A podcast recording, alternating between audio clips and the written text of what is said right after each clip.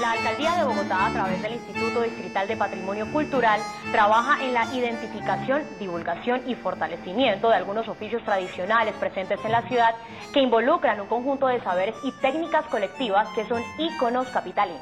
Un ejemplo de este tipo de oficios es el tallaje con piedra y mármol que se realiza especialmente a las afueras del cementerio. El patrimonio cultural es nuestra herencia compartida. El patrimonio cultural es el lugar y la práctica que nos vincula. El patrimonio cultural es el lugar de la memoria. Esto es Patrimonios en Plural. Una serie de podcasts del IDPC. Con él. Como él, otros escultores trabajan con pasión y este oficio significa más que un simple trabajo. Uf, la vida. La verdad es que es tan bonito poder crear algo, empezar a transformar las cosas a través de tus manos, del hecho de mirar, de observar. El oficio de la marmolería. Bienvenidas y bienvenidos a Patrimonios en Plural. Hoy, oficios tradicionales. Joyería, carpintería, cerámica, alfarería, forja, tejeduría, vidriería, modistería, sastrería, marmolería y todos los IAS. Venta de lotería, lustre de calzado, barbería, peluquería, pastelería y panadería, ropa vejería. Hoy vamos a hablar de oficios tradicionales en Bogotá y para eso estoy con Juan Pablo Henao, colega del IDPC del Grupo de Patrimonio Inmaterial. Bienvenido al podcast. Eh, hola María Paula, muchas gracias por la invitación. Hoy quiero arrancar preguntándote a qué nos referimos cuando hablamos de oficios tradicionales. Uno podría pensar que todos entendemos la carpintería o la cerámica como un oficio tradicional, pero también está la ropa vejería, también está la venta de lotería. Entonces, ¿cómo entran? ¿Quién clasifica estos oficios y cómo son considerados tradicionales? Bueno, los oficios eh, tradicionales en el sentido del patrimonio cultural o de los patrimonios tiene que ver básicamente con tres cosas. Una es con la territorialización, es decir, con una serie de prácticas que están asociadas a un territorio o que están desarrolladas en un territorio. Eh, tiene que ver con unos grupos humanos, obviamente el patrimonio cultural es colectivo. Y entonces estos oficios tienen que ver con que la gente se identifica con unas formas de hacer, de pensar, con unas técnicas. Y también obviamente con los espacios donde esto se desarrolla. Y también tiene que ver con la creación, la transformación, la mejora, el arreglo de objetos y de cosas que hacen que la vida en general sea un poco más llevadera, mucho más allá de simplemente eh, respirar y alimentarnos, sino transformar otras cosas que en algunos casos son utilitarios, en otros casos son objetos eh, que permiten simplemente deleitarnos eh, o hacer que nuestro entorno sea más agradable.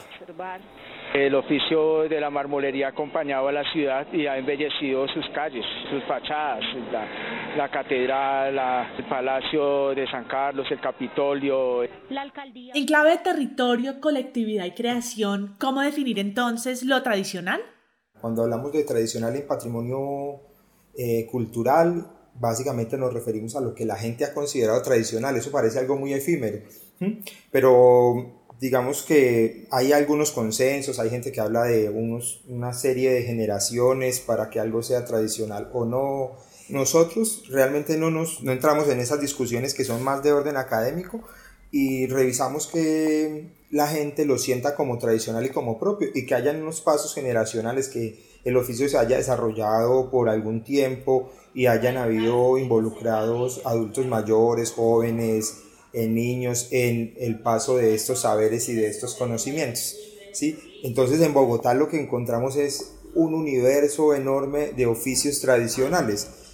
Algunos oficios que han estado quizás desde la colonia, por ejemplo como eh, los temas de la joyería, y otros oficios que quizás han venido llegando con el desplazamiento de personas hacia Bogotá, con eh, los movimientos internos en la ciudad, y han llegado cosas como la tejeduría de algunas fibras que antes no eran tradicionales pero resultan convirtiéndose en tradicionales con el paso de los tiempos eh, oficios mucho más asociados digamos a la modernidad o a la o al siglo XX como lo mencionaban en algún momento eh, lo que el ropavejero ¿sí? ese personaje que por mucho tiempo pasaba por los barrios recogiendo ropa eh, arreglándola luego en sus pequeños talleres y vendiéndola a un precio accesible para los que no tenían. Yo llegué de un pueblito, Jacopí, Cundinamarca, y lo trajeron. Y nosotros, pues acá nos enseñaron a, hacer como dices, un trueque. Nosotros cambiamos, íbamos a los barrios y cambiábamos ropa por, llevábamos huevos y cambiábamos y la traíamos acá y la vendíamos a, a los gente de los puestos. Eso hace más por ahí unos 40 años. Hemos sacado los hijos ahí, lo hemos sacado adelante, bajo, pues, pues en el negocito de la ropa usada. Oficios que han sido quizás mucho más estudiados como el de la marmolería, eh, donde el conocimiento es traído desde Italia o llegado con maestros italianos para hacer unas obras bien específicas en el cementerio central y algunos ayudantes terminan convirtiéndose con el paso del tiempo en grandes maestros. Y esos ayudantes pues resultan ser personas que habitan en ese sector, en esta zona y así van adquiriendo esos saberes, luego lo transmiten a sus hijos y a otras generaciones y a, y a otros jóvenes. Y pues tenemos ahí tres, cuatro generaciones de, de maestros marmoleros y talladores en piedra. Y así sucede en general con, con la mayoría de oficios en Bogotá. Mi abuelo es, fue constructor aquí en el cementerio central y mis padres, mi padre y mis tíos, la familia en general trabajaba haciendo mausoleos y realmente pues yo crecí en estos talleres aprendiendo todas las técnicas de trabajo, de construcción. Además de su Juan Pablo, quiero que hagamos un mapa de la ciudad a partir de sus oficios. ¿Y dónde están, por ejemplo? Digamos, la joyería, por ejemplo, sabemos que hay un gran sector de joyería en la Candelaria. Como decía hace un rato, eh, la carpintería uno la identifica en el barrio Belén, pero en muchas otras partes de la ciudad. Por ejemplo, en, por la zona de Matatigres. Vidrierías, pues tenemos claridad que están en el sector, en el sector de San Cristóbal. La modistería, la sastrería, la encontramos en todo el centro histórico, en, en unas calles bien específicas como en la carrera novena entre la calle 12 y la 10, pero también sabemos que hay modistería y sastrería en el barrio Policarpa. Esta es una modistería asociada a un oficio bien interesante como es el de la lucha libre. En estas zonas donde los, los luchadores hacen o, o mandaban hacer sus máscaras y sus trajes. Y tenemos otro tipo de sastrería y modistería en el barrio La Alquería, una comercialización un poco mayor de, de, telas y sobre todo asociada en tiempo reciente a las cortinas y a estas cosas de, del hogar. El oficio del cuero no se nos puede olvidar que está presente en el barrio Restrepo con muchísima fuerza. La marmolería, como tú mencionabas, que tiene que estar o que está asociado a, al cementerio central y, al, y a la localidad número 14. Hablemos ahora de nuevos oficios que han surgido en Bogotá, diferentes a los que hemos mencionado y que dan cuenta de las transformaciones mismas de la ciudad. Para mí, por ejemplo, es claro que Bogotá tiene el desarrollo de un oficio muy interesante que es el del reciclador de oficio, como se llaman ellos mismos. Entonces todos somos recicladores en la casa, pero hacerlo de forma correcta y entender todo el sistema y, y hacerlo de forma, digamos, eficiente lo hacen las organizaciones de recicladores de Bogotá que reúnen, no sé, 18 eh, mil recicladores en la capital. Ese es para mí uno de esos oficios que viene emergiendo, pero uno podría también hablar de, hay gente que se dedica a temas de mecánica, ¿sí? Cuando ya para carros, para carros antiguos, por ejemplo, ese es un oficio, la reparación de este tipo de cosas es un oficio que tiene que ver con con darle vida a, como a, esos objetos pasados. También la tejeduría en, en, la ciudad de Bogotá viene creciendo. ¿Por qué? Porque hemos recibido personas de todo, de, todo el país que ejercen la tejeduría y se han venido consolidando nuevos polos de tejeduría en nuevas técnicas. Eh, ahora recuerdo uno que está en boga y es el del trapillo, que parece que es una, un tipo de tela que se desecha, pero las señoras lo compran y luego tejen con esto bolsos, eh, tejen canastos, hacen juguetes, muñecos y demás. Esos son como nuevos oficios que, que van emergiendo, aunque realmente uno no podría decir que son nuevos, ¿no? Sino que son como transformaciones de viejos oficios o de oficios que han ido transformándose y cambiando con el paso del tiempo.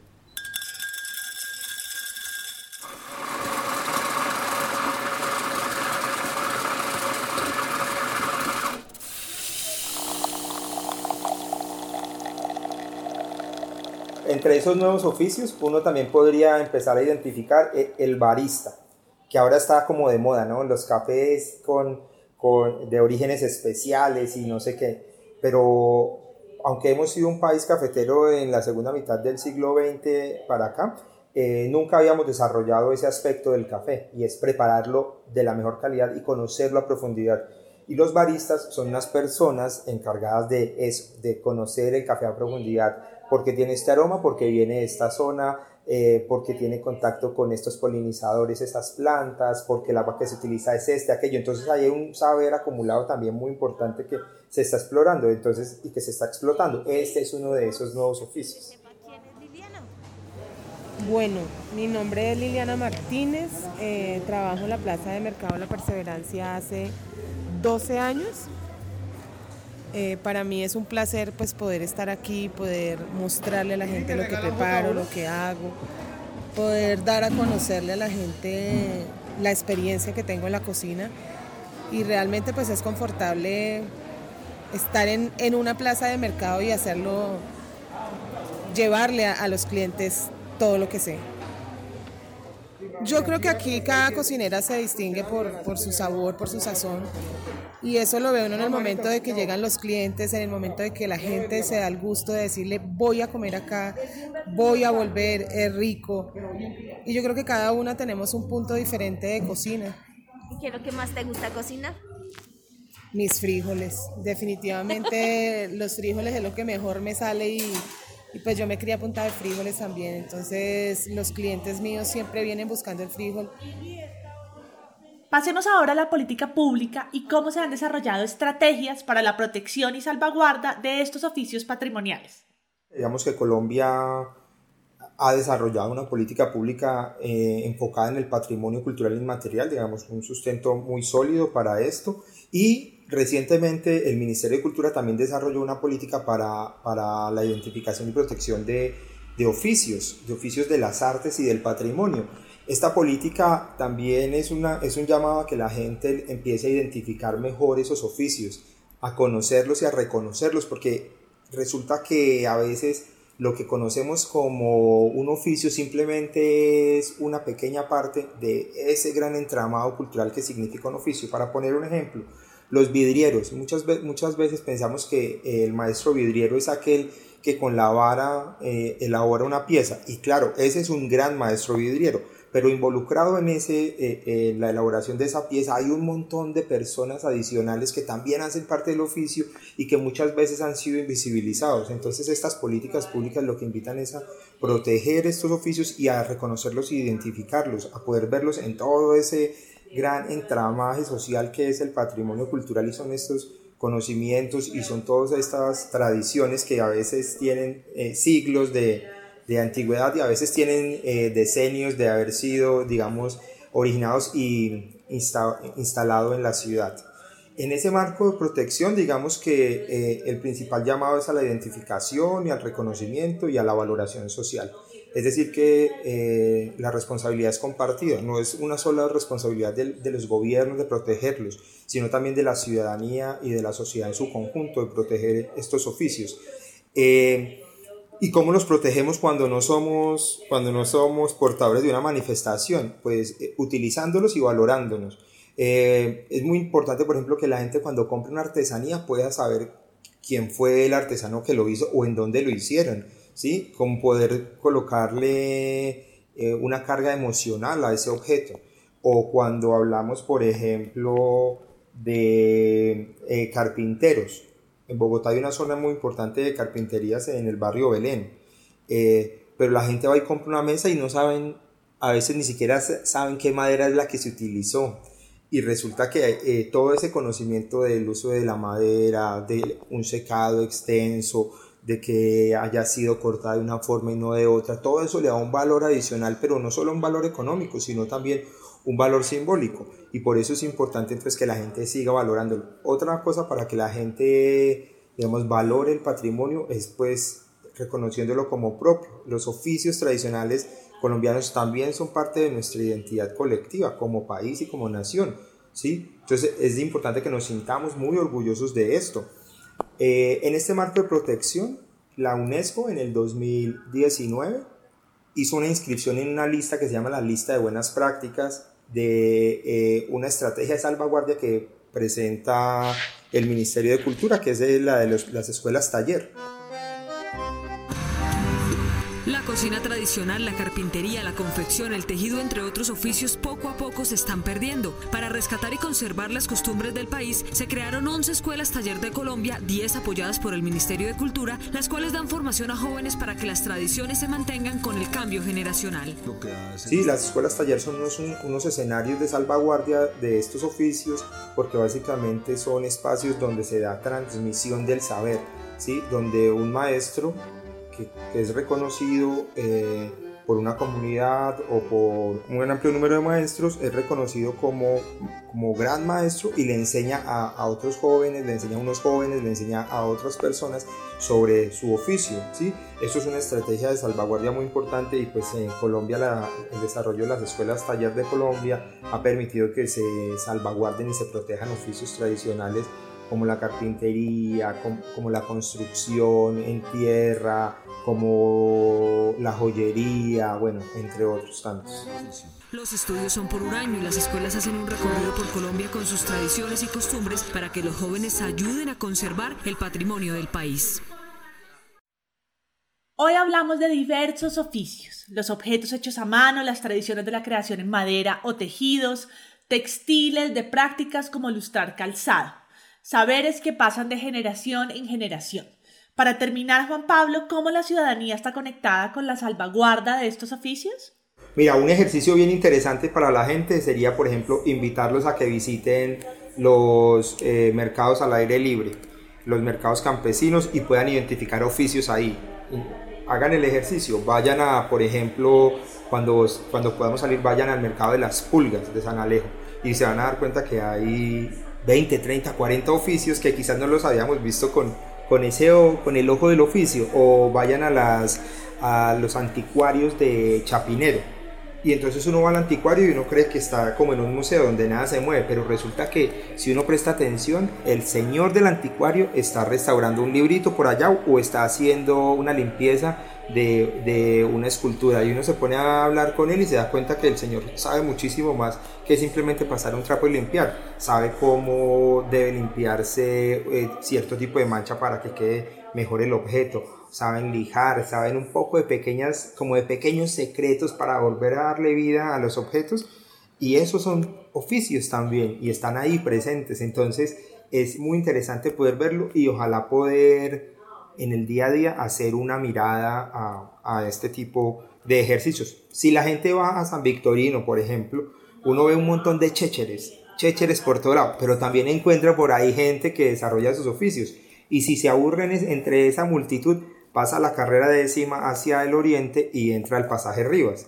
¿Sí? Y ahí ve como si fuese un museo vivo, un espectáculo maravilloso de oficios y de objetos que representan oficios y que han sido realizados con las manos. Eso es muy interesante en el tema de los oficios.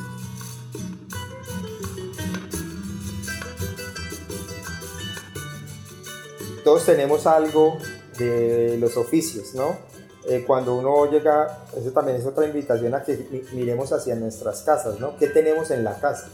¿Sí? No todo el mundo eh, tiene en su casa un botero, eh, un Chagall, o sea, obras de arte. A veces lo que tenemos son cuadros de El Señor Alegría, tenemos porcelanas hechas en Ráquira, o tenemos vasijas hechas en La Chamba, o tenemos objetos en vidrio hechos en San Cristóbal, y a veces tenemos un montón de cosas que vienen de un oficio y ni siquiera hemos hecho la reflexión sobre de dónde vendrá ese objeto, quién lo habrá hecho, porque nos acostumbramos también a que volteamos los objetos y dicen made in China, hecho en China, pero resulta que gran parte de esos objetos que hemos comprado en Colombia no son hechos en China, son hechos en Colombia por colombianos, por ciudadanos eh, como nosotros, y pues esta es una invitación a que también miremos a nuestras casas que tenemos hecho a mano y hecho en Colombia y de dónde viene y por qué, y lo pensemos y lo valoremos tanto, tanto como se merece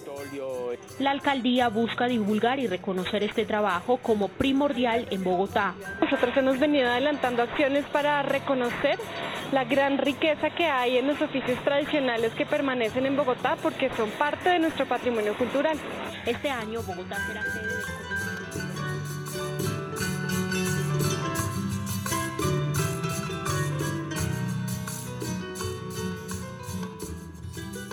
Esto es Patrimonios en Plural Podcast. Soy María Paula Martínez, gracias a Juan Pablo Henao, que participó de esta conversa. Él es sociólogo de la Universidad Nacional, consejero distrital de Patrimonio Cultural.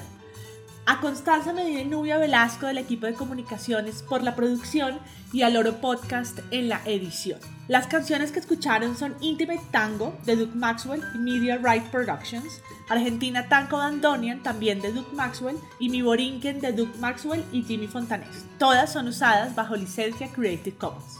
Gracias a ustedes por la escucha y hasta el próximo episodio.